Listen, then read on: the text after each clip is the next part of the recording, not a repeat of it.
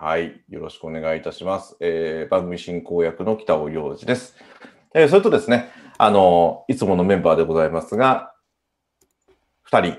今日登場しております。えー、下関を代表するベンチャー起業家であり、連続起業家の吉田悟、そして映像ディレクター、まあ、この番組のお手伝いと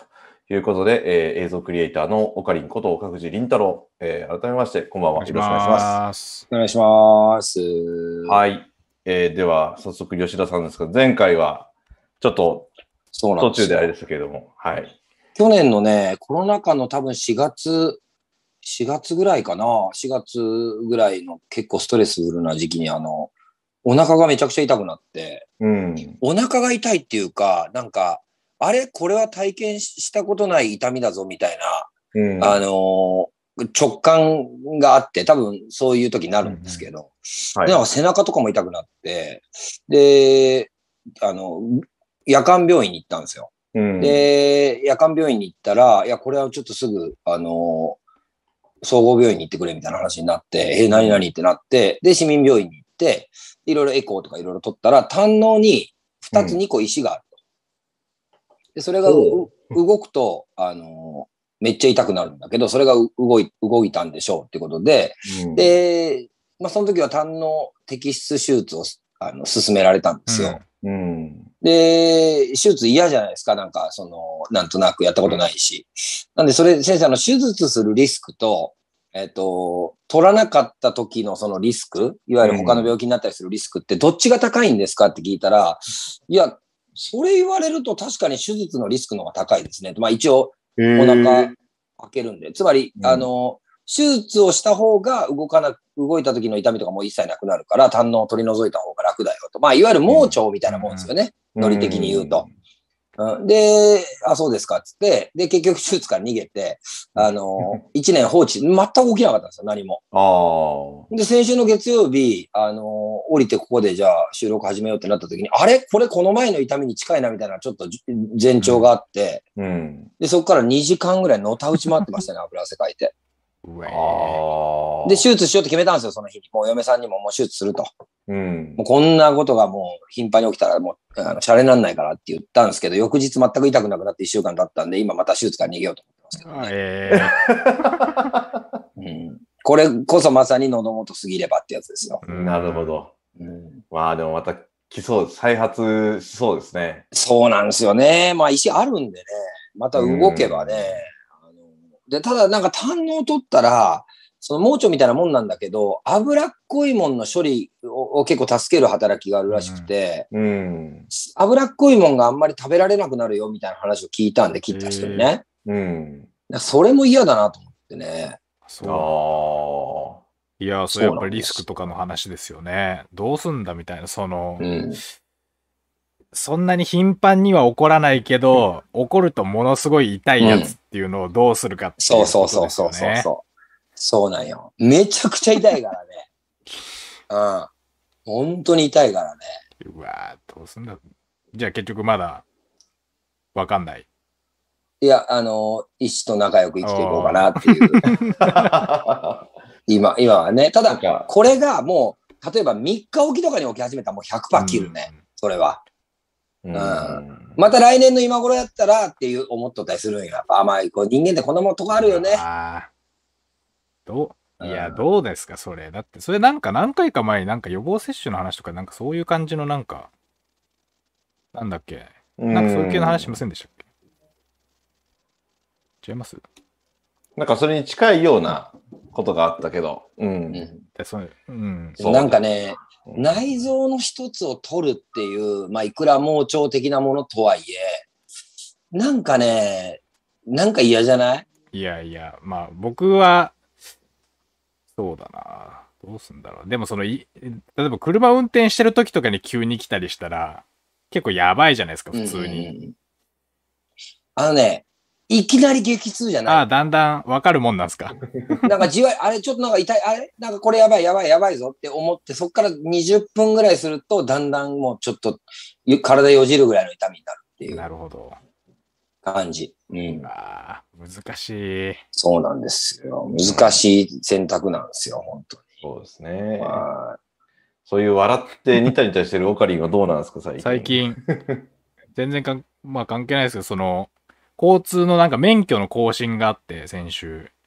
で、僕免許自体は高校の3年の時に取ってるからもう、今回でゴールド免許になったんですけど、なんか、運転してないんだ運転始めたのは、うん、えっと、10ヶ月ぐらい前からなんで、車、車手に入れたのは。うんうん、だから、まあ実質新面みたいなもんなんで、新面マークとか貼ってんですけど、うん、なんか、ビデオの講習みたいなのあるじゃないですか。あの、免許の更新。うんうん、あれでなんか、うん、1回目の更新の時は、もうな、なんかつまんねえなと思って見てたけど、やっぱ運転してからのビデオの講習、すごい楽しかったですね、僕。なんかあの、えー、なんかあの衝撃的な交通事故の映像とか見せられるわけですよ。なんかドライブレコーダーのやつとか。で、なんかその、そうそう。夜道、そうそう。で、こういうとこから飛び出してくるぜ、みたいなやつとかがあったりして、うわー、わかるな、みたいな。やっぱり実際自分である程度経験してなんかを見るっていうことはやっぱ全然違うなとか思ってましたけどね、今週は。やっぱり、1回目の車運転してない時のビデオの講習、本当に何にも記憶にないんで、やっぱ一回運転しとくとよく、なんかあのビデオの怖さよくわかるなみたいな、そういうのが、そういう感じでした、今週、先週は。うん、なるほどね。なんかでもそれってさ、うん、なんか、あの、得てしてというかさ、うん、あの、心理の一つよね。その、経験して初めてわかることしかないよね、この世の中って。いやいや、そう、まあ、そうですよね。うん。うん。うん。いや、例えばだけこう、えー、自分がこう、例えば会社で今働きよって、うん、で、いつか独立、まあ起業したいな、みたいなところで、うん、まあ例えば北尾さんのところに行って、いろんな話を聞いたり、まあ準備に入ったりするんだけども、その時に教えてもらったことが本当にこう身になってこうなるのって、独立した後に、自分がその、いろんな、あの、観南真空を舐めてというか、いうことの中で、あの時言ってたあれって こうなんだ、みたいなことしか多分この世にはないんじゃないかという、ううん、説を唱えたいですね。やっぱね。あ、書いてあ昔言ってもらったことってこれか、みたいな。ことですよね。そうそうそうそう。そう。うん、そういうのは。そんな気がするんですよ。いや、でも、わかります、それは、わかるけど、ね、まあ、うん、吉田さんがそういう感じなのはもう前々から喋ってるからよくわかりますけど、とは言ってもやっぱ僕はその座学の重要性というか、やっぱそのなんか、最初にし、なんかこう、勉強しとくっていうことで、なんかそれだいぶ前に確か、なんか言った気がするけど、例えばアフリカの人たちだったら有益を見て怖いって思う人たちがいるんだよっていうことを、最初にまずなんか情報として知っとくと、まずなんか体験も変わるじゃないですか。だから、例えばなんか旅行するときに何にも調べない派の人で、なんかこう、まず、もう調べないよみたいな。自分の体で経験することが全てなんだっていうタイプの人はこう、旅行先のことについて何にも調べなくて、なんかこう、バッと行って体験するみたいなことを重視する人いるけど、まあ、勉強していくのも楽しいじゃないですか。なんか、そうそう。もちろんもちろん。もちろんもちろん。それ、それって多分、要するに、あの、なんていうのかな、体験するための、うん、えっと、予習っていう位置づけと思う、だからまあなんか純粋な経験主義みたいな感じの人いるじゃないですか。もうダメな、体で全部感じないとダメだみたいな。調べるのも楽しいけどなーみたいなことはね、ちょっとなんかそういうの思っちゃうけど。わかるわかる。それマジでわかる。うん、それ本当にその純粋な体験主義の人ってなんかこう、あのー、なんていうかな、羨ましさを感じるよね。俺たちみたいな、ちょっと左脳で一旦整理したい人間からすると、なんか右脳で直感的に動いてる人をなんかすげえ羨ましいなって思ったりすることが、まあ人生の中で結構あったなと思いますよ、今聞いてると。ね、畳水蓮じゃうまくならないとは言っても、まあ畳水蓮は畳水蓮のね、なんかこう、一応こう、なんか腕の動かし方の可動域の準備運動とかにはなってるよな、みたいなことはね、うん、思うんだけどな、みたいな。ちなみに、はい、あの、オカリンの今日の背景は、今日は、何ですか？これエジプトですか？いや、なんか、たまたま、今日、先週、吉田さんいなくてあれでしたけど、なんか、北尾さんが来週許すをテーマにしようみたいなことで、そういうこと、なんかそれこそなんかコロナの対応とかの話とか、いろいろ責任とか、人間のミスとかってどうなんだっけみたいな。で、それ、本当にそいつが悪いのかみたいな話とかよくあったりしたんで、許すをテーマにしようみたいに言って、今日のテーマがヒューマンエラーと許すことの均衡点っていう風にしたんですけど、この背景画像はなんかね、これ、なんかこの、アーヌビスってやつがいて、こいつがこの天秤を、天秤をこうやってるんですよ。なんかメトロポリタン美術館っていうとこでフリーの使っていいやつですけど、まあなんかこう、天秤かなみたいな、なんかその、だから、概要欄とかに書いてるけど、その、だから、他人に対してすごく寛容な社会っていうのはすごく、まあ理想郷のように語られるけど、それってまあある意味無法地帯ってことじゃないですか。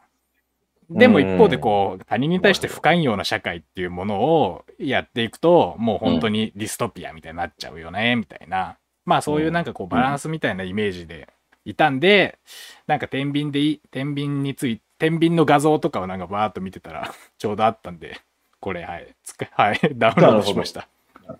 今日でもさ、ちょうどその議題にさ、ふさわしい案件がまさに今日2つあったと思うんだよね、俺。まず1つは、うん、えー、米子松蔭高校の、うん、えー、甲子園予選出場が1点決まりました。はあ、うんこれもともとの話の流れは、米子松蔭高校という高校、まあ、ちなみに秋の県大会、あの鳥取の県大会で優勝していますと。だから甲子園の結構有力候補ね。のところの、えー、野球部とは関係ない学校関係者にコロナウイルスが出たと。うん、で、それによって、その米子松蔭高校が、えー、出場自体野球部と関係ないと言ってるとよ。でもまあ、えっ、ー、と、予選の日数的に全ての濃厚接触者を当たれる、えー、時間がないから、えっ、ー、と、まあ、大人の判断で辞退をしたと。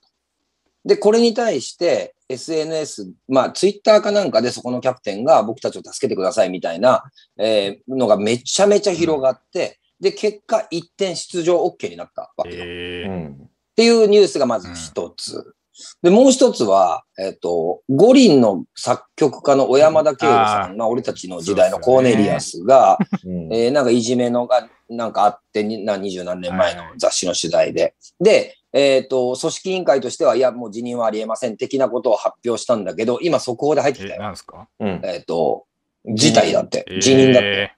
作曲。うん、この二つ、すごいさ、なんか、あの今の話につながるよね。うんいや、そうですよね。僕も。もうつながるも何も、なんかこうなることを予言してたって言わんぐらい、てかもうネタに困らないですよ。この今ネタ、そのまさに許すっていうことっていうのは本当、うんうんうんうん、今こういうことばかりじゃないですか。いや、このね、まあ、米子松蔭高校のやつって、うん、なんかいわゆる昭和の枠組みの大人の考え方で、その多分学校の、えー、人たちもリスク回避をしたんだろうし、うん、こうやれもリスク回避をしたんだろうし、結局それ子供が泣いてんじゃんって話に対して世の中が声を上げて、で、あの、それで、その声でひっくり返ったっていう、ある種なんかプラハの春みたいな、ちょっとある種こうひっくり返ったみたいな、ポジティブな話じゃないですか、これって。うん、で、もう一個の小山田圭吾さんの話って、まあ、これをネガティブと捉えるかどうかあれなんだけども、うん、まあ、その二十何年前の雑誌の記事が今、こう、浮上してきて、こいつなやつに、えー、五輪の楽曲作らせるのおかしいじゃないかっていう、まあ、ある種の袋叩きにあった結果、辞任したと。うん。うん、でももちろんいじめはその事実自体は悪いことなんだけども、うん、それって何年背負っていかないといけないのかっていう、まあ、ある種従軍慰安婦の問題とかにもまあ絡んできたりとかするし、うん、まあ、ある種何かを見つけた時のこのブワーっとネット上でのこのバッシングみたいなのも叩きつけられたってここまで追い込まれていくっていう、まあ、二つの別の事象、同じことなんだけど、別の事象が起きたことに、このなんていうのかな、えっと、インターネットの声がめちゃくちゃでかくなってでかいっすね。うん。ねえ。うん。どうなんだろうな。どう、どう思いますか、あのー、あれは。そういう、その2点。なんて言うんだろう。時系列っていうより、許す、いつまでじゃあそれを引くのかというか、うん、もう、それってさっきの従軍慰安婦の話もそうだし、もっと言うと歴史的なこと、それこそ今、オカリンの背景のことも含めて、なんかもう民族的なものなのかどうかは別としてですけれども、本当許すっていうこと、うん、の、その時系列で考えることもそうだし、もう過去は過去だから、うん、これ僕意識してるのはもう過去の自分と今の自分は別物だっていうふうに認識をしてるが考える人間なので、は1994年とか5年、または2年、あ、94年かなの記事を、小山田圭吾が言った時の話であって、要は、そういう辛いけ、まあ、要は、やってしまった加害者になってるわけですよね、うん、彼なんかは。でも、そういったいろんな経験が積み重なって今があるってこともあるわけじゃないですか。うん、うん要はその菩薩とか観音様っていうのは、あれは全部いろんなものが詰まった集大成があれだけ美しいものになってるっていう仏教の考え方で、あれにはもう観南神苦からもう、いや、もうめっちゃ悪いこともしてるんですよね、ああいう菩薩になる人っていうのは。うん、いやその犯罪とか要はもう人を殺すぐらいのところから善悪がもう幅が広いからこそ、もうああいうふうな菩薩様になるっていう考え方ですけど、それで考えた小山田圭吾が今のこのオリパラのね、そういう担当をするっていうのは、見方変えれば、ある意味、ありなんですよ。なるほどね。変えると。そういう経験を経て、その経験を乗り越えて、で、それから、その障害者に対する理解があるということも解釈できなくはないですよね。うん。うん、もちろん。うん。だから、一概になんか、その、そこだけ断片を切り取って、なんか批判だなんだって言って、やめろやめろコールもどうなんかなと思いながら、でも多分このペースでいくとやめるんだろうなと思いながらずっと見てましたけどね。うん。あの、吉田さんとか僕らの世代世代ってそ、それこそフリッパーズギターとか、うん、小山田圭吾、それこそお酒も含めてですけど、もうドストライクで、ある意味ね、ちょっとなんていう宗教的だとは別としてだけれど、すごくあの共感とかそういった思いでは、うん、あのね、あの強い人だから、まさかっていうところの、そんな昔の記事よく引っ張ってくるなっていうのも逆に思ったし。うん、だからまあ、何個か問題、あの、多分こう、なんていうか、議論、論点を定めていかないといけないと思うんですけど、まず、うん、えっと、その行為自体、その1994年に彼が本雑誌の中で、まあ、面白半分というかね、うん、当時はそこまでまだまだそういうのに対する意識は今に比べると本当に、うん、あの、言っちゃえみたいな時代の空気だったし、それをみんなが面白がってる時代であったことは間違いないと思う。んで、まあそれをこう言ったと。こんなことやってたんですよっていう。で、その行為、その、やった実際の行為自体は褒められたもんじゃないから、まあ当然これは何らかのやっぱり断罪されて叱るべきことだろうと思うし、当時まあ、きっとね、あったと思うんですよ。そういうことが、いろんなことがね。彼が有名になればなるほどいろんなことがあったと思うんですよ。で、それの問題、それについての問題っていうのはもちろんこれ論点として一つあるだろうし、それが分かった上で選んだ組織委員会というものの考え方ってどうなのっていう論点と、それからもう一つは、えー、ネットを中心としたこの、なんていうかな、えー、足の引っ張り合い合戦みたいな、えー、ものによって結局もう引きずり落とされてしまうっていうこの社会という、多分この3つぐらいに分けてこう話していかないと、うん、なんか、いや、じゃあ北尾さんたちはいじめを容認するのかとかって話にまた論点がずれちゃうから、うん、あの、やった行為自体はね、当然、あの、マイナスなんだろうなと思う。僕も、うん、えっ、ー、と、カミングアウトじゃないですけど、あの、中学校の時に、えっ、ー、と、そういう、まあ、人が、友達がいて、で、めちゃくちゃ仲良かったんですよ。えー、なんならこう、一緒に二人で長崎に旅行に行ったりとかしてたんですよ。で、それについていろんなこと言われてたんですよ。いろんなことをね、逆、逆差別みたいなやつですよね。うん、あの、で、なんか、えっ、ー、と、5年生ぐらいかな、小学校5年生か、6年生か、なんかそんな時ぐらいだったか、なんか自分がちょっと思春期っぽくなってきた時に、うん、なんか急にそういう風な自分が恥ずかしくななることがあって、で、そのを感じた瞬間からなんか全然話さなくなったんですよね。うん僕自身が。それまではすごく仲良くて、あのー、一緒に旅行に行ったりとか、小学生が二人で旅行に行くぐらいだから、なかなかのことですよ、これ。で、障害者手帳僕が持ってみたいな、バスに乗るときも、みたいなことをやってたのに、5、6年ぐらいの時の高学年になって、その、みんなからそれをこう馬鹿にされることがなんかめちゃくちゃ恥ずかしくなって、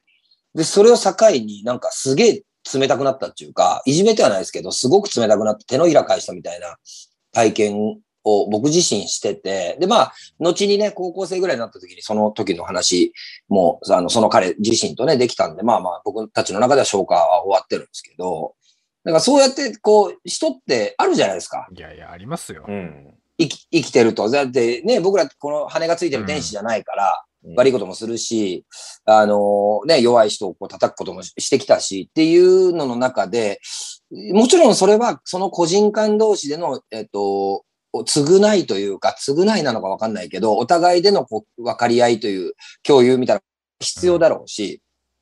それは当事者間で解決すべき問題というのは絶対にあるだろう。ただ、誰かのそれに対して、こう、いや、そんな奴がこんなとこに出てくるのはおかしいっていう議論がこう、ブワーッと盛り上がってくるっていうのは、ちょっと僕ね、怖いんですよね。誰も表に立たなくなるんじゃないかと思うんですよ。うん、立てなくなるというかね。うん、そうですよね。うん。あのなんかい、いきなりそんな感じの世の中になった気がしません、うんそうそうそう。アクションできないですよね。うん、なんか、ああいうのを見ると、うん、なんか、過去の自分が全部掘り起こされて、うん、なんかもうすっぱだかになって何も人権というものがなくなるんじゃないか。だから、これ、すごいおかしいですよね。なんか、ダイバーシティとか、なんかそういうふうに人権を守るとかね、男女平等だって言ってるのに、一方でそういうことが起きてるわけでしょってことは言論の自由もへったくれもないわけじゃないですか、見方変えれば。うん。だからそれは本当あの、僕もずっと今回この件はずっと見てて、本当論点を整理しなきゃいけないし、でもそれぞれのところで話をして、一定の結論しても、どっかで融合、まあ横串に刺すというか、そこで一定の理解を社会として持っておかないと、これ下手すら小山田さん変な話、変な選択しかねないですよね。まあでも、うん、うん、そのメンタル云々とかね、なんかいろいろあるんでしょうけれども、その、うん、だそういっただだからというと、小山田さんみたいにすごいある程度の一定の成功を収めてる人だけじゃなくて、それ以外のたくさんあるわけじゃない立場っていうのが。うん。だからこれはちょっと、うん、今だからの過渡期なのか、それとこれが続くのかっていうのが、うん、ちょっとこれ心配に、ね、今、おかりにちょっとなんか、そうですよね。いや、だったけど。うん。だって。何何？どういうことなの？かりん、これ。今、これ。俺、俺が知りたいのは何、み、全員が、えっと、清廉潔白であるという国を目指してんのかな、俺たちって。一点の曇りがない。もうみんなが善人の集まりっていう、いうことかな？何なんかな、いやまあ、どうなんですかね。でも、そら、その、なんていうかこう、うん、なんか、でもじゃあ、ちょっと極端な例ですけど、例えば元人殺しですっていう人が懲役20年を終えた後に、うん、えー、国会議員に成立、なんか出馬して、なんか票をもらえるとか、うん、なんかなんかの組織の、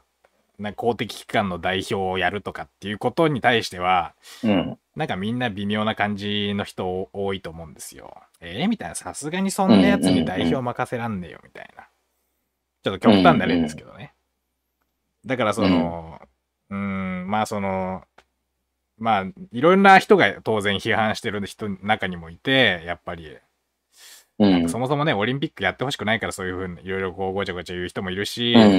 まあでもその、例えばなんか、一応分かってると、当然過去の出来事を今の時代感覚で断罪していくと、うん、最終的にこう、時代が進めば進むほどどんどん過去のものが犯罪化されて、全員がこう何もできなくなるっていうか、相互批判がどんどん盛り上がっていくだけなので、良くないとは分かってるんだけど、とはいえ、さすがにこのオリンピックという一応まあ国を挙げてのイベントの音楽の責任者、演出の音楽の責任者プロデューサー的な立場の人として、果たしてこの人は過去のこういうインタビューとかももう出てるし、こういう経歴を持った人は妥当なんだろうかっていうことを考えたときに、どうなんだっていう感じで、それで、それがふさわしくないんじゃないかっていう人がいても、まあ僕はまあまあそういう人もいるよなとは思うんですけどね。なんかその、一応、一応こう、批判の中にもこう、様々なグラデーションがあって、こう、なんかこう、いろいろ分かった上で、うん、まあとはいえちょっと微妙なんじゃないかみたいなことがある、あるのかなみたいな。だからその、この、この番組でよく名前出して、あの、申し訳ないですけど、だ森喜朗さんもだから、その、そこら辺のおじいさんが、なんかそういうさ、なんか女性に対してひどいこと言ってるってことは、まあよく、そのどこの国でもあるわけだけど、とはいえ、その、オリンピックっていうイベントの、ある種決定権とかいろいろ持ってる人が、ああいう発言していいのかっていう、やっぱりその、なんかこう、社会的な役割として鑑みたときに、うん、ちょっとち、やめ、ちょっとやめてもらっていいですかね、そういうのみたいなことだったらまあわかる、わかり、わかるというか、まあそういう人もいるだろうなっていう感じですけど、まあ、どうなんですかね。その、結局、言ってる人のグラデーションの割合が統計取れてない、統計取れないし、ネットだとついついそういう過激なやつばっかり回ってきちゃうから、やめろみたいな。うん、難しいですけどね。その、まず現実の認識っていうのが、まず僕たちすごい難しいですよね。ね SNS だとね。どういうやつがどういう論理で言ってんだみたいなのが。うん。なんかさ、でもさ、えっ、ー、と、本音で言うとさ、うん、本音で言うよ。あの、まず、えっ、ー、と、じゃあ、この問題についてどう思いますかって、その字面上でね、うん、言われたとするよね。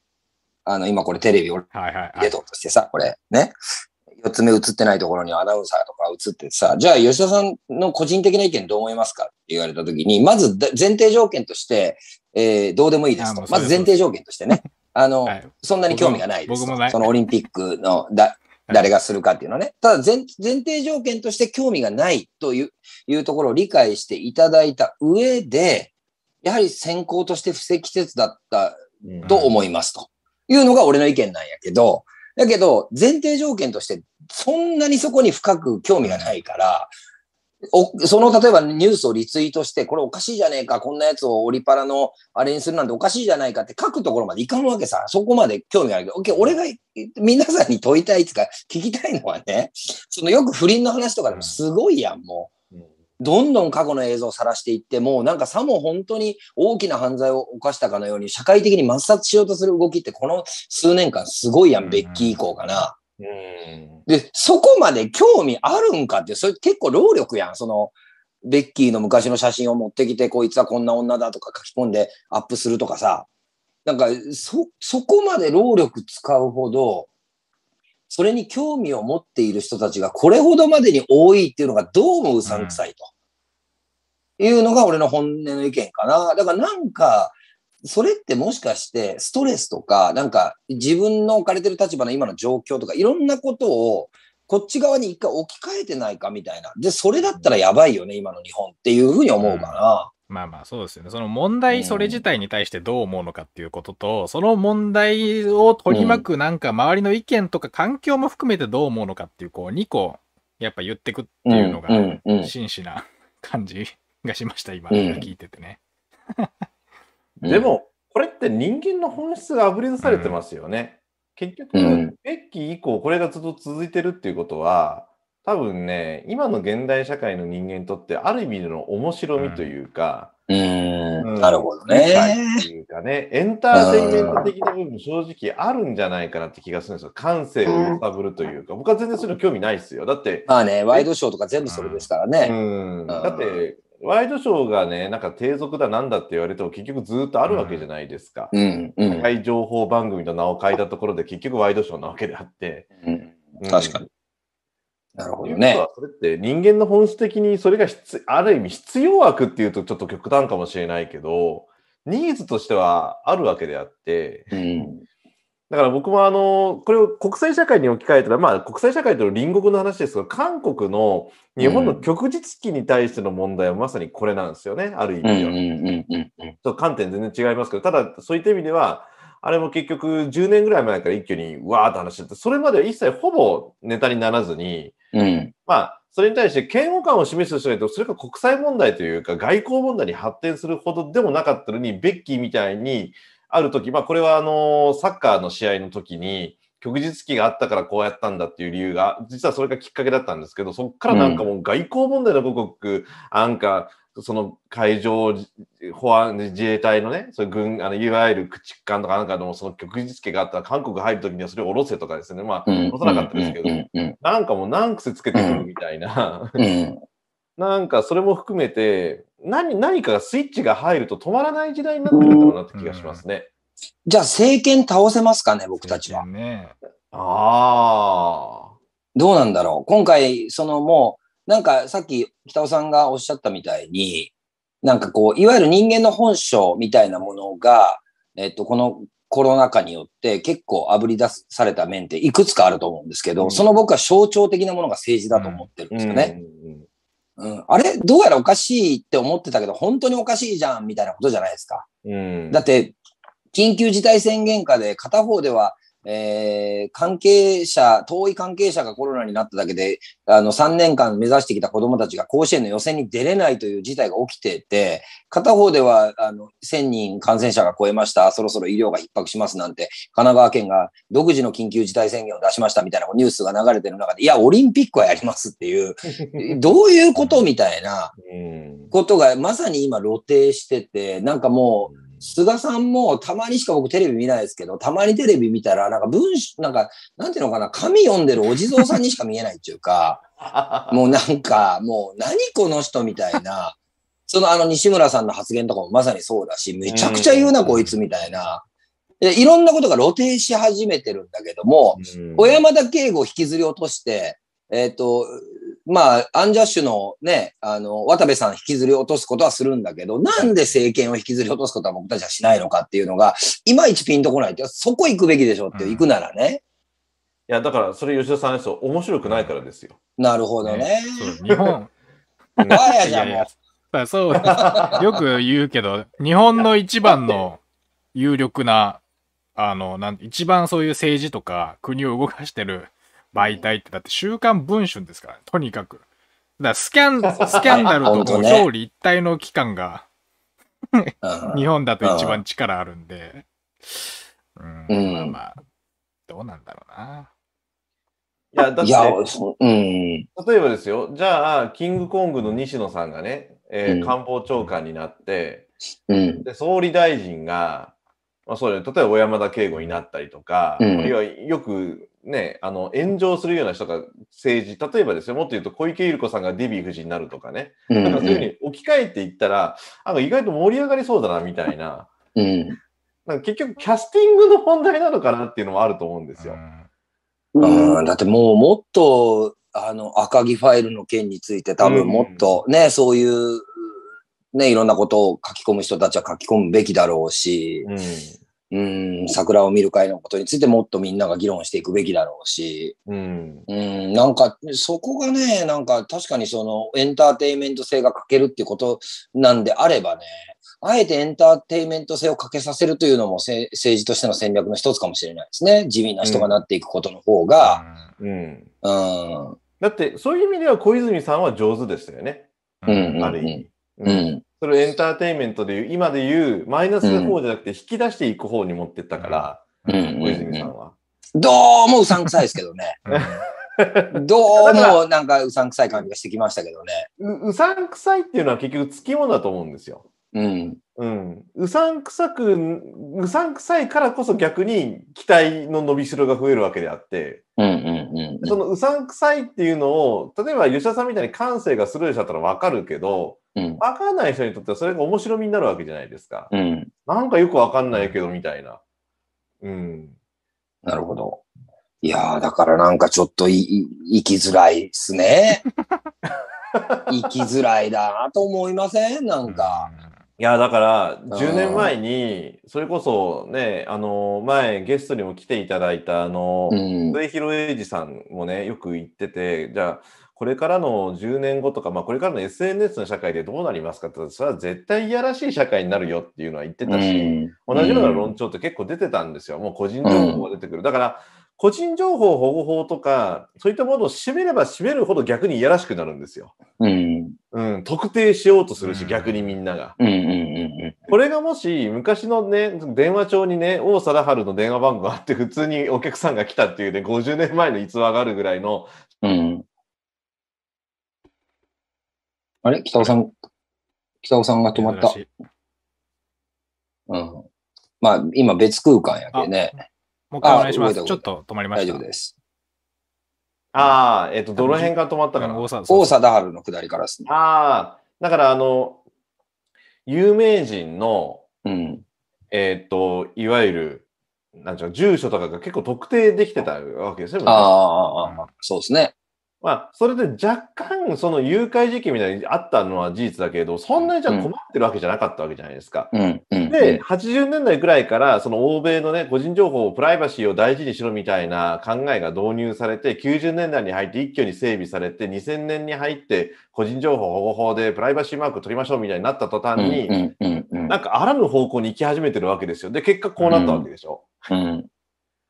なんか僕、プライバシーを守れば守るほど、うん、なんかストーカーとか、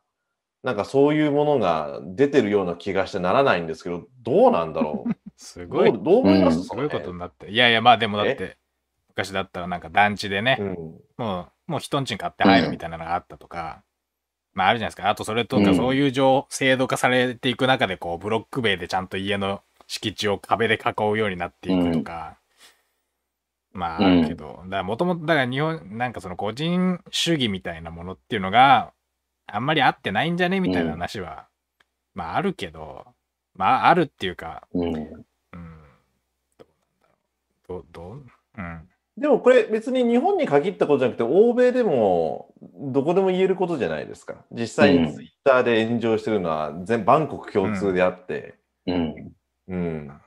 ってなったらもう今全世界的にプライバシー、プライバシーっていうのはもうもう一回揺り戻しで逆に戻してもいいんじゃないかと思うんですけどね。うん、まあそういうのは思いますよね。やっぱりだって普通にまずアカウントっていう概念自体がまず一人一個だみたいなこととか、やっぱりそのどんどんそういう、こういう UI、UX が基本アプリとかがどんどん一人一個みたいな感じになってて、例えば Kindle で漫画買っても友達に貸せなかったりとか、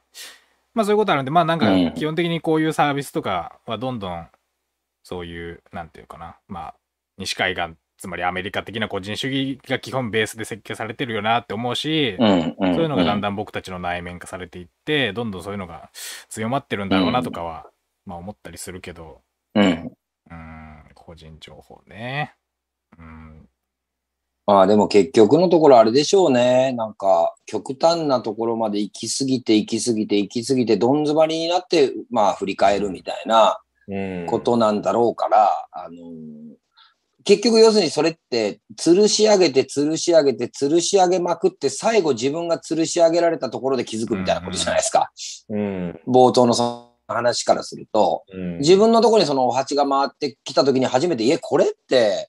どうなの？みたいな。あの、議論になってくると思うから、だからやっぱり当分はこの生きづらい苦しい、なんか息苦しい感じの世の中だと思いますよ。ちょっと疑似、疑似問題っていうか、似たような、ちょっと違いますけど、なんか、あの、うん、アメリカのどこの都市だったか忘れましたけど、あの、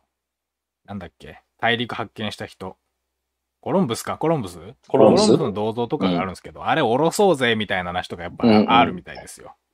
だからこれ、これもともとはなんか大陸発見して偉いやつだとかってなってたけど、いや、よく考えろよみたいな、うん、普通に、まあ考えたらその、その、殺戮の歴史とかもあるわけで、それをまず率いたリーダーじゃねえかみたいな。率いてはないけど、彼自身はその、きっかけになってるやつだから、これどうなんだみたいなことで、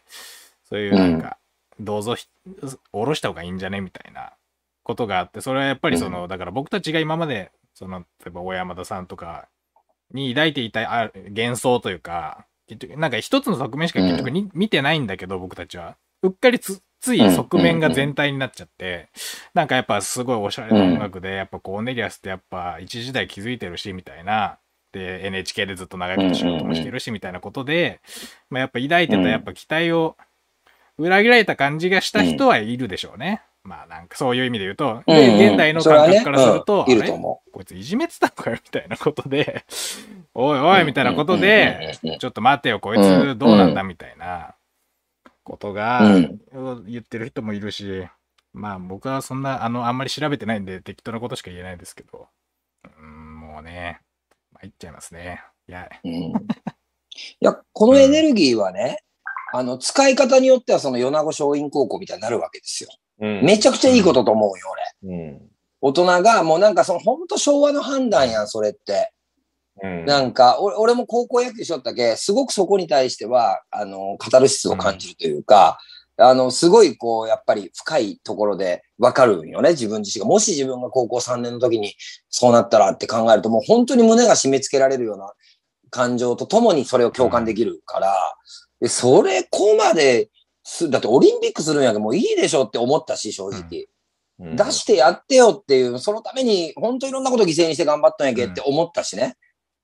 でも結局、それは今までの感じでいくと覆らずにいくんやけど、今回はすごくそれが話題になって、そいろんな著名人がそれを取り上げて、めちゃめちゃ、あのー、ある種バズって、で、結果的に高野連がひっくり返したと。うん、出場 OK。これはいいと思うよ、俺。うん、でこういうふうに使えばいいと思うよね。その、そういうエネルギーというか、オンライン、インターネットの、まあ、今のそのエネルギーというのを。それがこう、うん、不倫した人とか何かこう、過去に何かがあった人も、もしかしたらそれは今も陰湿ないじめをしとるようなとんでもない人かもしれんけど、それはそれでまあ話は別なんやけど、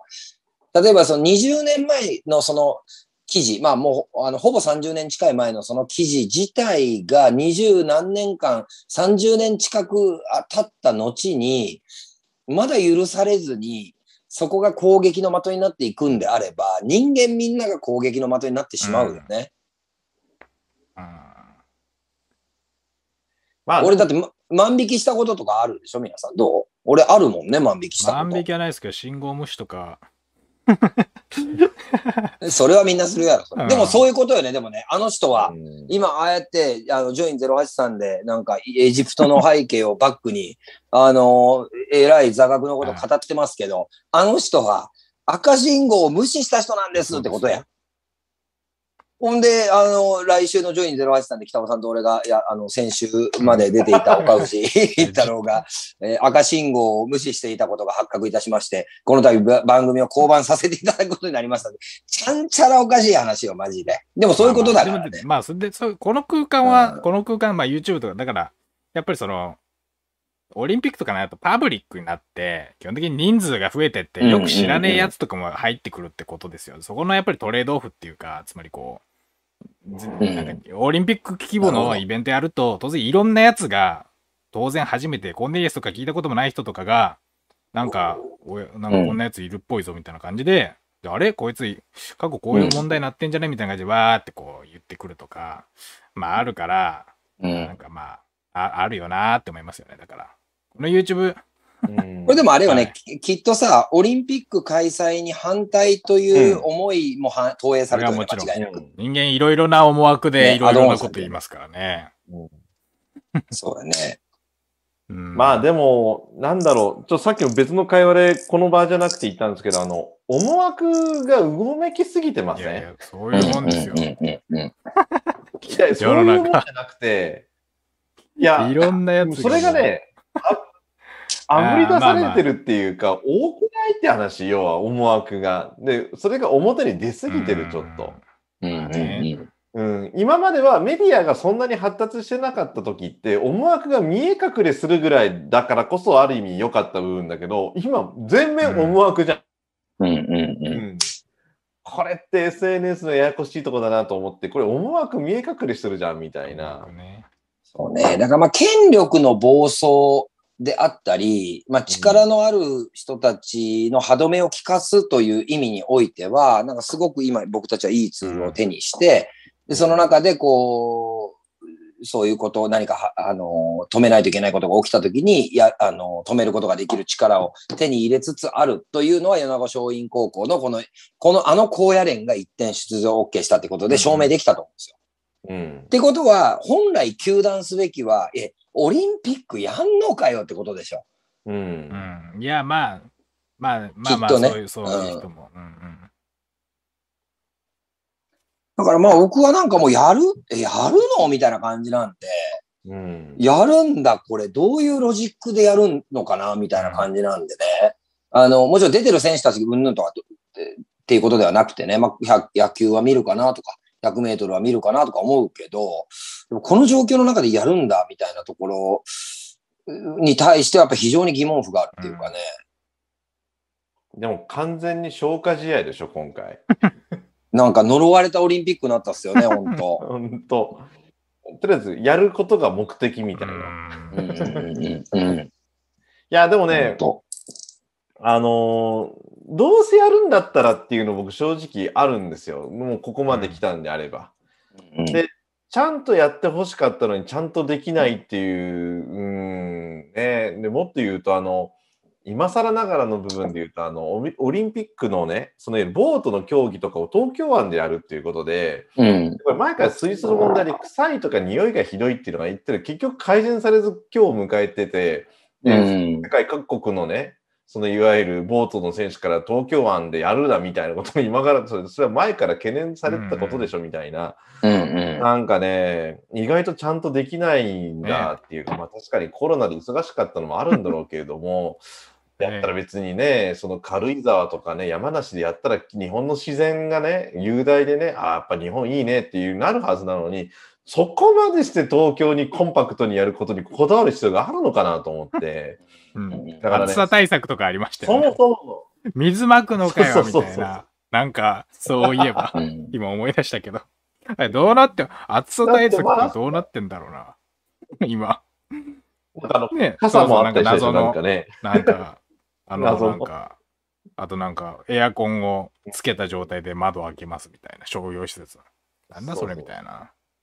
うん。だから、ちょうど5年前のリオオリンピックの時のね、東京のね、あのー、デモンストレーションで、それこそ安倍さんがマリオ、マリオになってるのがあったじゃないですか。で、あの時に VR とか、いろいろその AR とか、まあいろんなことも含めて、こういったことが我々の時代にはできるぞみたいな期待感込めてやったのに、全くできてないわけですよ。で、結局テレビで観戦しましょうというか、いや、もっとなんかバーチャルになんか最先端の技術使ってやる予定じゃなかったのみたいな、それを今回前面に押し出せば、感染予防もできただろうし、もっと言うと、こんなわけでわからんことにならなかったわけですよ。なんかね、うん、もったいないなっていうか、それはね、やっぱりどうせやるんだったら楽しんだややった方がいいしね、みんな応援したい気持ちがあるわけでしょ。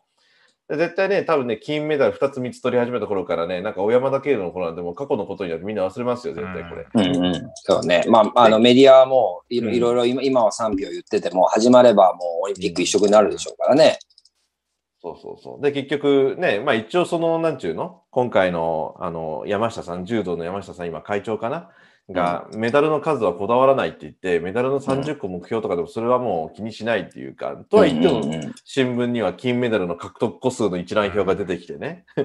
で、日本、今日金メダル何個とかっていうのは多分繰り広げられるんだろうなと思って。じゃあ、な、何のためのオリンピックなのかっていうね、その目的っていうのを改めて、なんか今回はオリンピックって何なんだろうってことはちょっと正直考えますよね。うん消化試合という史上初めてのオリンピックですから、ある意味。いや、ほんとよくやったなと思うっすね、マジで。でも、どの角度から考えても僕は、もし自分が、その、担当責任者リーダーだったとしたら、やっぱり、今年の3月ぐらいの時点で、あの、うん、中止を決定してるだろうなと思いますけどね。うん。よく開催まで持っていったなっていう気はしますね。持っていったというより、そのまんま惰性で流れてしまったってのもあるかもしれませんよ。持っていかれたってことかな。うん。うん、僕はあんまり、ちょっと、なんかオリンピックの話になっちゃったんで、ちょっと全然違った角度の話していいですか、うん、そうコーネリアスのやつで思ったこと。うん、なんかあのー、ちょっと相変わらず引用ばっかりで申し訳ないですけど、なんか哲学する赤ちゃんっていう本に書いてあるんですけどね。なんかその僕、人間がどうやって言葉を覚えるのかっていうことがそれ書いてあって、それあの、結局、その、例えば、まあそれ英語のやつだったから、英訳書だったから例文があれですけど、例えば、お母さんとかが子供に対してこう、I love baby とか言うじゃないですか。かわいい、かわいい、かわいいねとか、うん、ね、そういう。で、love baby っていう言葉が例えばあった時に、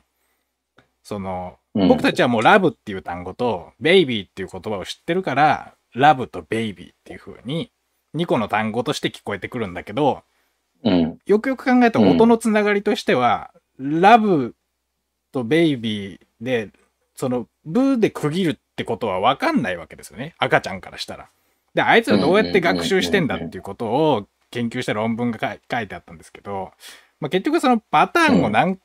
分析してるんだと、赤ちゃんっていうのは。つまり、まあ、簡単な統計みたいな形ですよね。でどういうことかっていうと、最初は、ラブベイビーってこう、例えば、まあ、カタカナにすると、まあ5、5文字。ラブベイビー。で、もしかしたら区切り方としては、ラブベイビーの可能性もあるじゃないですか。なんだけど、赤ちゃんっていうのは、たくさんの言葉を聞いていく中で、ラブの後には、べは来ないぞとか分かってくるわけですよね。あれ？みたいな。この言葉の後にはこの言葉は来ないぞ。ってことは、これは一個のつながりじゃないんだろうな、みたいなことを、どうやら僕たちは、それまあ、あの、今英語の例だけど、多分日本語も多分同じような感じで勉強していて、で、こう、可愛いねって言った時に、可愛いっていう、なんかこう、だ音のつながりとしてどんどん統計取ってって、あの、だからラ、ラブベイビー、ラだけじゃないなとか、音っていうのは。で、ラの後にはよくブが来るな。うん、で、ブの後にはいろんな言葉が来るから、ラブっていうのが一つの単語だろうとかっていう風の推測しているっていうことを、が書いてあって、まあだから僕たちの多分基本的な学習のスタイルって統計なんですよ、多分。いろいろなことを、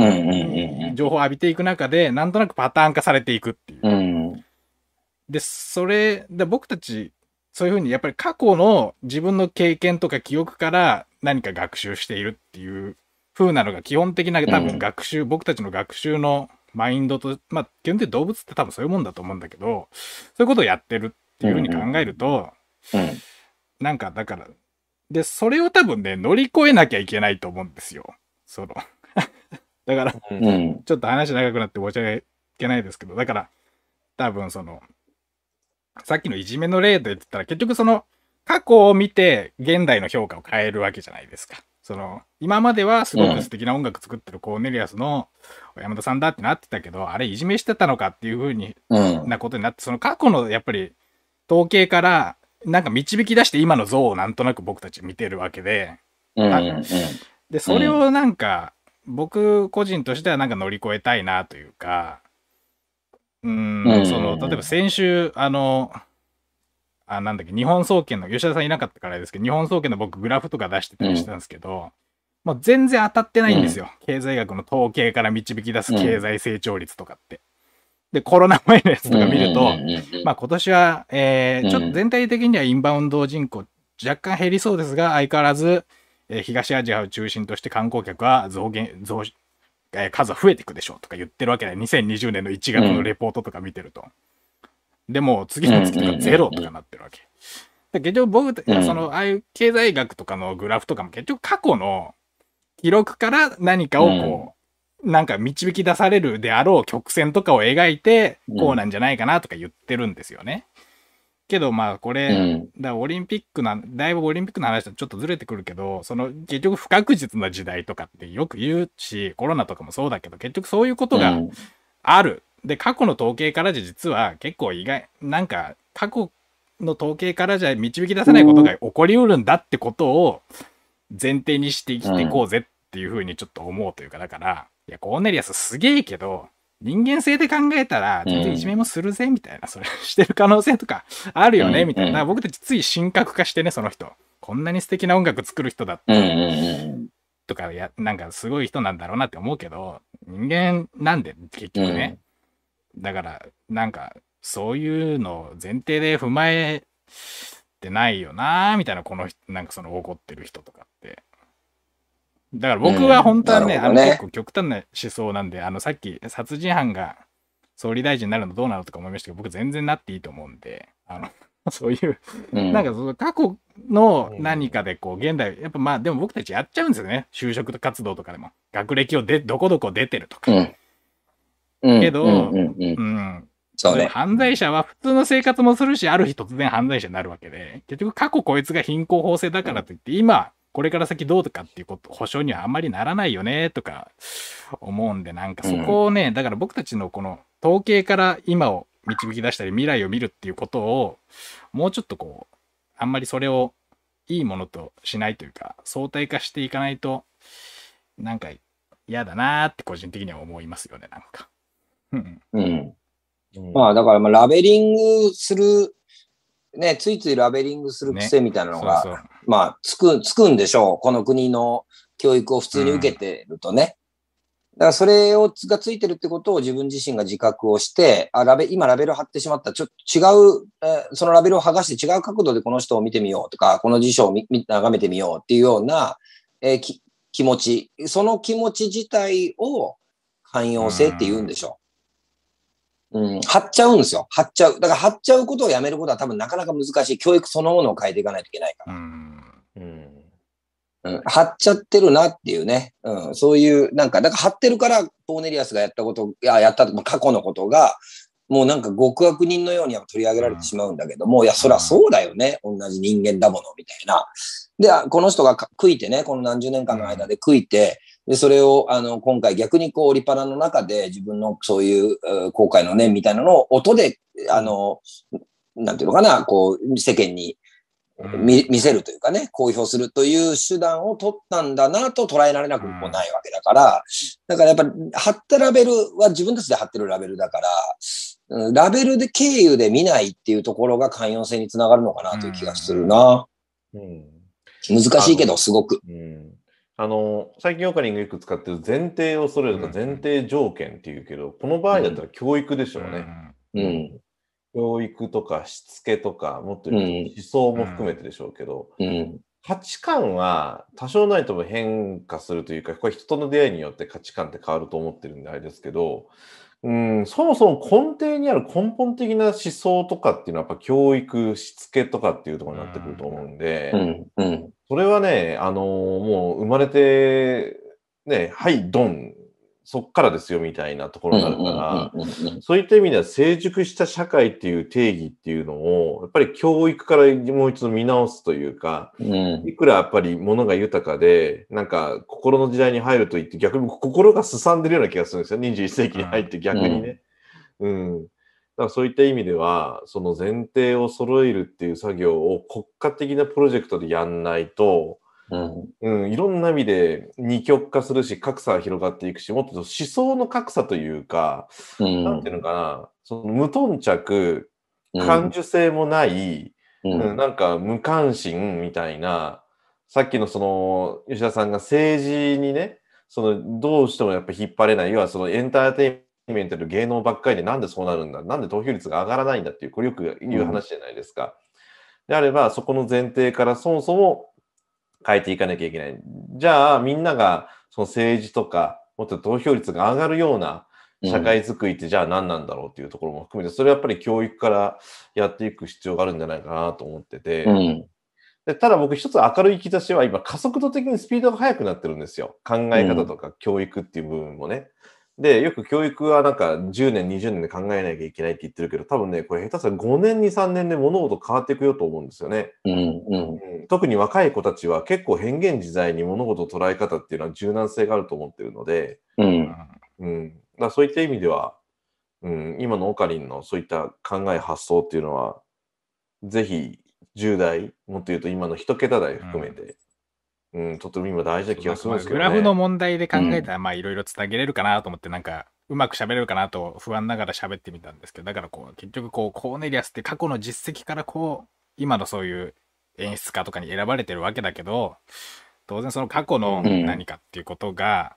な絶対的に保証するわけでもないというか、ちょっと関係ないですけど、今思い出しましたけど、あの、ビリー・アイリッシュとかも確か、なんだっけ？なんかあれですよ。14歳ぐらいの時に、なんかね、結構差別的な発言っぽいやつ、なんかどっか映像かなんかで残ってたみたいで、それわーっと拡散されちゃって、1ヶ月ぐらい前に。若いからといって、私が言ったことが消されるわけではないみたいなコメント出して、なんか、なんか、まあ、なんか、えー、マジでみたいな。なんかそういうことになってたり、いやいや、本当ですよ。だからまあ、なんかね、あのー、こうやって何人かの前でもね、人の前に出て何か言ってる僕たちもね、同じ、同じことのリスクにさらされてるわけじゃないですか。うん。うん。だからまあなんか、人前に出るのが嫌になるよね、とかって思いますよね、こうなってくるとね。わかんないですよ。10年後ぐらいにね、オカリンさ、あの時にジョイン出るはずなんで、これ言ってたよねって言われたらどうする？っていう話よね。吉田さん、あの時にこれ言ってたじゃないですか。でもだからそこで一応まあ 僕なりに言うじゃないですか。いや、人間って変わるし、当然そういうことがあるよねとは言っても、うん、そうじゃない感じの人もいるから、もうそういう時はもう諦めるしかないですよね。うん、わあ、もうそういうタイプの人だ、みたいな。もうそうね。それしかないよね。みんながみんなそうじゃないからね。普通なんか、さっき言ったやつ押し付けるわけじゃないし、僕は僕でこう、なんとか自分の人生に役立つものを持って帰れないかなとか思って、うん、うん、思って言ってみたけど。だからまあなんかそういう意味で言うね、なんか、その寛容性みたいなものがなくなって、えっ、ー、と、少なくなっている社会の中で、やっぱこの社会が向かっていく方向って、えっ、ー、と、非常にクローズドな、うん、えー、コミュニティが乱立していくっていうか、その、今までそういうことが隠されてたから、いろんな人たちともコミュニティ共同体として成立していましたと。で、その町内会みたいなことが、まあ自治会みたいなのもそれ最たる例だと思いますけど、中には幼児虐待してる人がいるかもしれないし、動物を虐待してる人もいたかもしれない、今までね。でもそんなことが表になかなかこう出てこないような世の中だったから、あの、なんとなくこう、ダイバーシティのある共同体みたいなものが、成立してたと思う。昭和の初期の時代から、あの、平成の手前ぐらいまでにかけてね。でももうこれだけ、なんていうのかな、その、暴露合戦じゃないけど、あの、もう、自分の意見を主張する、発表することが当たり前のになった時に、絶対合わない人ってもう明確に浮き彫りになってくるじゃないですか。だその合わない人と共同体を作ろうとは当然思わないから、会う人たちを探していくような感じの社会になっていくと思うんで、なんか共同体は増えるような気がしますけどね、非常にクローズドな共同体っていうかね。うん。あの、まさに今、あの、新型コロナウイルスの東京オリンピックでバブル方式って言って、うん、それぞれがちゃんとあの遮断をして、で、あの、うまくやっていくってやり方。多分この、バブルのいろんなものが、そう、いろんなところにまだら模様のようにできていく時代になっていくと思うんですよ。うん、これを緩やかにつなげていくのがダイバーシティというものになっていて、で、多分話合わないのは合わないんだったら、もう、僕ね、過去に、あの、20年ぐらいから社会人成り立ての時に、なんか、すごい、あの人に会わない方がいいよって、これ僕じゃなくて、すごい尖った人がいて、社会人で。で、こここういう人でしたって言ったら、ああ、会わなくてよかったっていう発言があったんですよ、その人からね。うん、どういうことかっていうと、もうそもそもおいお俺はね、あの人と話が合わないから、合わない方がいいと思ったら、うん、あなた、君の報告でね、会わなくてよかったっていう判断でよかったって言うんだけど、もうね、うん、会わない人って会わないじゃないですか、本当に。だったらもうそもそも縁云々というより、距離を保つような工夫さえすれば、無駄なね、うん、時間使って衝突がなくなるわけであって、うんうん、うん、だったらそういう、それこそバブル方式じゃないけど、なんかそういうふうに、うん、共同体として成立するような、でもっと言うとツイッターでなんかね、ダイバーシティだなんだっていうのも大事だけれども、うん、それはそれで成立するようなコミュニティをきちんと国として、制度として作ってあげたら、僕それで OK なんじゃないかという気もするんですよね。うん、だからみんなして夫婦別姓とか別にもう選択でいいじゃないですかとかね。あのあ全部が全部そうしなさいって言ってるわけじゃないので。うん。うん、なんかなんかこう、あれですよね。例えばその、わかんないけど、まあ子供会なりしょ、なんでもいいんだけど、なんか、例えばわかん、あの、よく僕たちの子供の頃って、海に泳ぎに行くと、なんか崖の上から飛び込むみたいなのあったじゃないですか。うんうん、あの、結構いろんなスポットがそういうところあって、まあ、あの、多分街によっては橋から飛び込むとかっていう、夏になるとそれが風物詩、子供が飛び込むのが、なんかそれを飛び込んで初めて男になるみたいなのって風習的なものとしてあったわけですよ。で、あったし、社会がそれに対して寛容だったから、例えば子供会のイベントとかでみんなで海に行っても、みんなそれのなんかこう肝試し合戦じゃないけど、そういうふうになる。大人もそれを生やし立てて見てるっていうところ、環境が僕たちの子供の頃にあったんだけども、今ってそれできないじゃないですか。うん、もし万が一怪我したらどうするのっていう人がその中にはいて。うん、だからそれこそそれ多様性なんですよ。で、うん、あの、だからそんなって、だんだんだんだんともう、あの、この公園のこの遊具で遊んではダメですとか、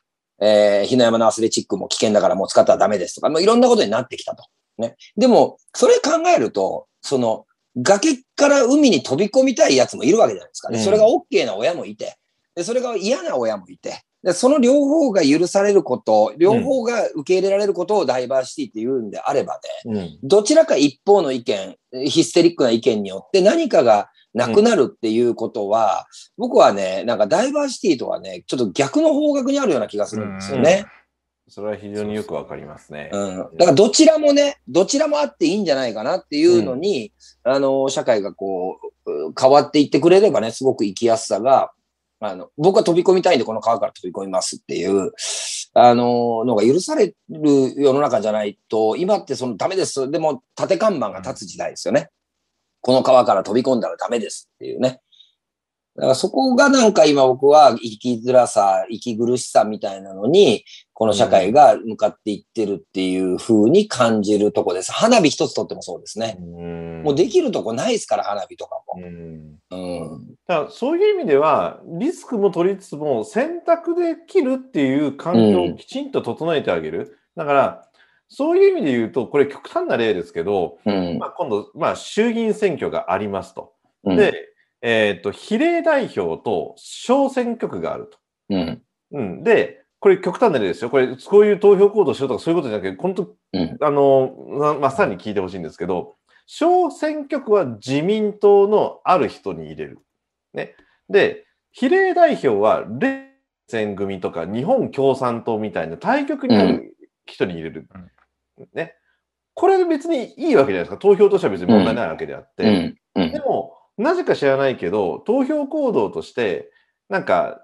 じゃあ A という政党があったら、比例代表も A という政党にしましょうっていうふうな、なんかか暗黒のなんかあるじゃないですか。いや別にありますね、うん。うん。A でも X でもいいわけじゃないですか、変な話。うん、だから、そういうふうにもっとみんなが自由形選べるというか、うん、ある意味投票でもバランス取れますよみたいな。うんこれって多分昔の右左のイデオロギーの部分も大きく作用してると思うんですけど、僕らの世代より下って、もうイデオロギーもへったくれもないわけであって、うん、だから投票にも行かないんだろうし、うん。だからそういう意味では、なんかきちんとそれを物事と整理として、こういう投票行動もあるんだよみたいなことをもっともっと提案してもいいんじゃないかと思うんですけどね。うんうんうん、例えばの話ですけど。うん、そうですね。うん、コメント読みますか？なんか長いこといっぱい書いてくれてるやつで。抜粋、はい。抜粋して読むと、学校の担任が我が子の発達障害の名札を忘れ、名札？わ名札忘れ、うん、名札、まあ名札みたいなやつ、多分制服にガムテープで貼って、先生が障害のある子に。で、マジックで名前を書かれたことがあり、うん、学校に手紙で、他のクラスの生徒には、公然にいじめを吊るし上げてもいいんだと認識させていないかと問いを学校に投げかけたことがあります。ああ。おうん、言葉足らずでした。まあだから、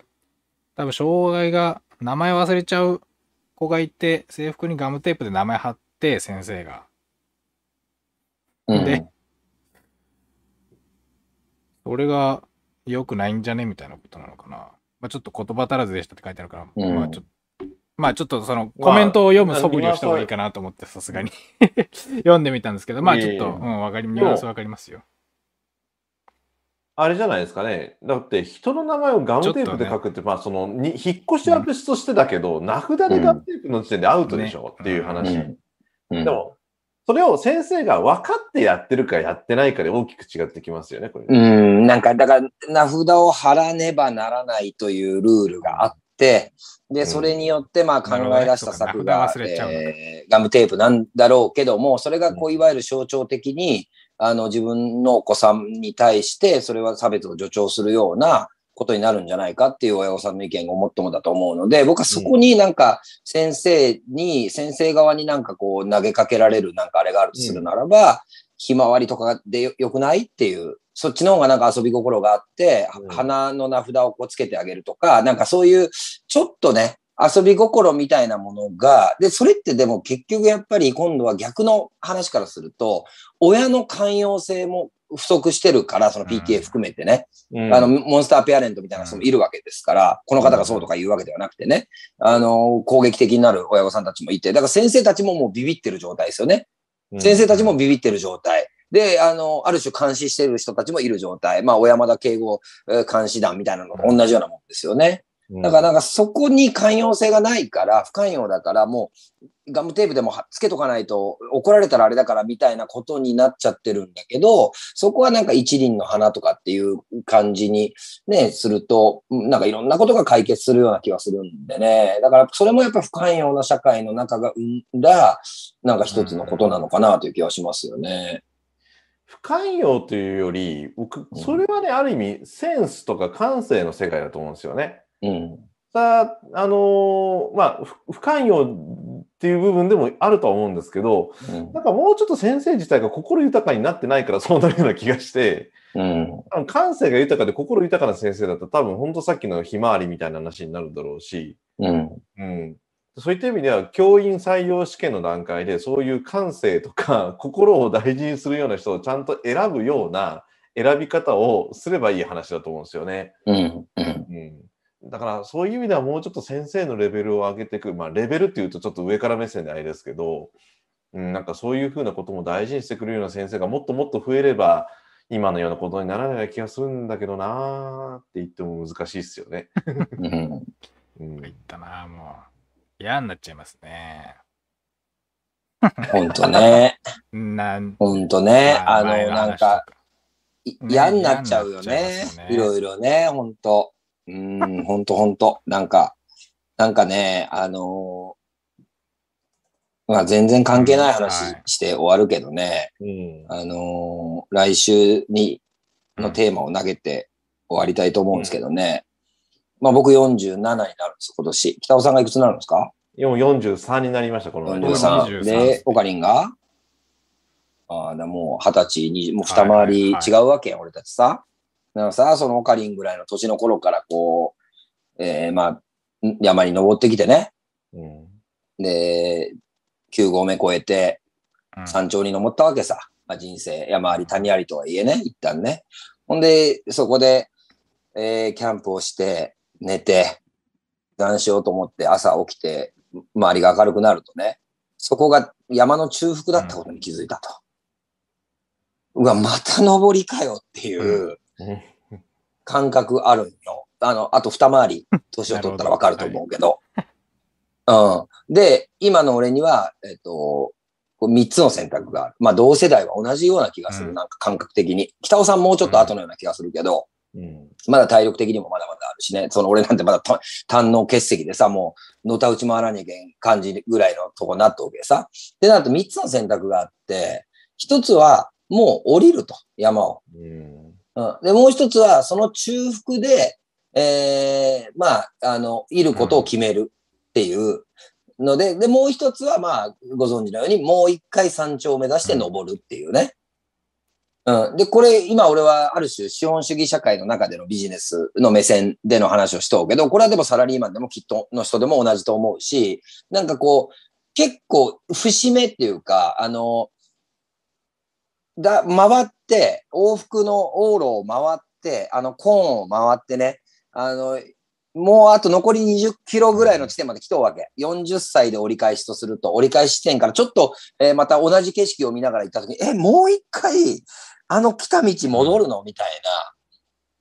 な年代に差し掛かってるわけですよ。はい、で、まだ北尾さんは今コーン回ったとこぐらい。うん、俺そっからもうちょっと4年5年ぐらい先に走ってね。だった時に、これ今日ね、飯食いながら子供に相談したいよね。子供に相談することじゃないけど。っていう、こうこうこうでこうでこうで山山頂が見えて、まだもうは、まあ、ここ山頂じゃなかったのか、もう一山あるのかってなった時に3つの選択があると。パパどうしたらいいやろうかっていう、まあ相談をしたぐらい、ちょっと今ね、これ疲れたんかな？なんかこうどうしようみたいな。ね、そう嫌になっちゃうよからちょっとあれするとね、本当ね、嫌になっちゃうよね。また登りかよみたいな、なんかね、いやいや、あのー、感じがあるんですよ。5、6、吉田さん、もうそうそう、ワーケーションしワーケーション？もう、ワーケーションね。うん。いや、ちょっと、最後になってあれですけど、今ね、ここあの、下関の駅前にあるですね、割烹旅館すみの ワーケーションルームからお届けしまして、あの、最後宣伝チックなんですけど、これ僕今ね、ヨギボのね、あのー、バランスボール乗ってるだから落ち着かないなんか人になってますけど、うん、なかなかね、いや、バランスボールって腰にいいなと思って、すごく今気持ちがいいんですよ。で、あとこれちょっとカメラまた動かしますけど、ちょっと僕今日ずっとここで喋って思ったのが、これいろんなところにいていろんなところで、前、オカリンが言ったけど、ジョインデルハッサーの中継じゃないけど、今日どこですか？今日ここからやってますみたいなのをやろうって、これちょっとやってみようかなと思います。なるほど。いいなるほど、なるほど。そう、なんでこれカメラもね、こうやって動かせるしですね。ねこれ、確かにこれわかります。そうそうそう。はいはい。入り口なんですけどね。毎回違う場所から。っていう。で、これ、ほら。まあね、違う場所から、仕事したり違う場所で何かを発信するって、やっぱちょっと気分転換になりますからね。なります。でもと、とはいえ、山頂と思ってたところが登山口だったっていうことに変わりはないからね。そうですね。うん。と、入り口だったのか、みたいな。長えな、みたいな。尽きちゃって、5、60代の自殺とかあるって聞きますよね。あそうそう、若い40とか50ぐらいまではなんとか、やったるで、みたいな感じで、なんとかがむしゃらにやれてたんだけど、うん、60とかなんか、あれ？もう定年かとか、そろそろさすがに、あの、今まで通りのアウトプットできないなとかなってくると、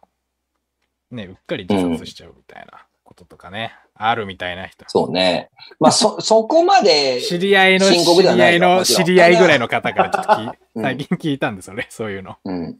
ね。うん、いや、あり得ると思うね。本当熟年離婚なんかもまさにその一つのね、例でもあったりするんだろうしね。でもなんか、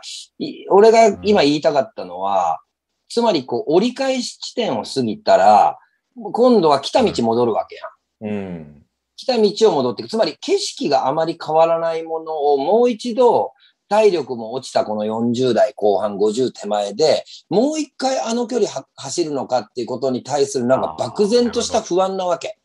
ってことは、なんか一つ、今俺は三つの選択言ったよね。降りるか、もう中、つまり止まる、中腹でもここでいいやって思うか、もう一回ゴールを目指すかなんやけど、もう一個実は第四の選択っていうのがなんか今、ぼんやりとあって、乗り物に乗るとかさ、つまり全く違う景色を、あの、次の、あの、残りの半生は走っていくみたいなこともあるよねって、ちょっと思い始めとうかなっていう、なんかその辺の話をしたいかな。じゃあ、来週はそのあたりでいきますか。あ、なるほど。うん、やっぱね、うん、もう見たことあるな、このパターンってことばっかりでしょ。そんだけ年齢加算。もう僕で、ううね、僕ですらあります。またこういうさ、さっきのニュースとかもそうだけど、またこういうパターンかとか、さっきの学習じゃないけど、赤ちゃんの。やっぱり僕たちこう、自然に情報をどんどんこう、ZIP ファイルみたいに圧縮して、どんどん処理しやすくしてくる、して、別のことにリソース割くになってるから、やっぱあれこれもう見たデジャブ感っていうか、またこういうことかとか、そうね。で、やっぱ40何年も生きてたらね、もういいわみたいな。もう大体予想つくわみたいな。うん。もう全く違うコースを走るしかないね、もうね。このジョイン・デルハッサンを1年間やってるだけで同じようなことっていうか、うん、あの、取り上げるニュースも含めてだけど、またかみたいなこともあるし、この1年でこれだけあるんだから、そうですね。はい。ということで、えー、お届けしてまいりました。はい、ジョインデルハあれ、止まった？ワーケーションは止まるね。メガキャンになっちゃうから。いやいや、そういう意味じゃないじゃあ、移動するとやっぱりね、安定はなくなりますよね。そうですね。そうなん、うん、そうなんよ。それも一つのキーワードだね。どっちを取るかっていう天秤ですよ。だから移動して、自分のやっぱオフィスじゃないとこで働くってやっぱ勝手もわかんないし、トラブルが起こりやすいんだけど、それを楽しんでいけるかってことですよね。うん、そういうことでしょう。はい。ということで。はい、あの、もし次回ですね、あの、うちから配信してほしいっていう方がおられましたら行きますので、はい。よろしくお願いいたします、はい。はい、よろしくお願いします。はい。じゃあまた来週ということで、来週はもうオリンピック始まっておりますので、あ、そうか。オリンピック、どうなってますかね。はい。ということで、じゃあまた来週ということで、今日どうも皆さんお付き合いいただきありがとうございました。ありがとうございました。ありがとうございます。海でからお届けしました。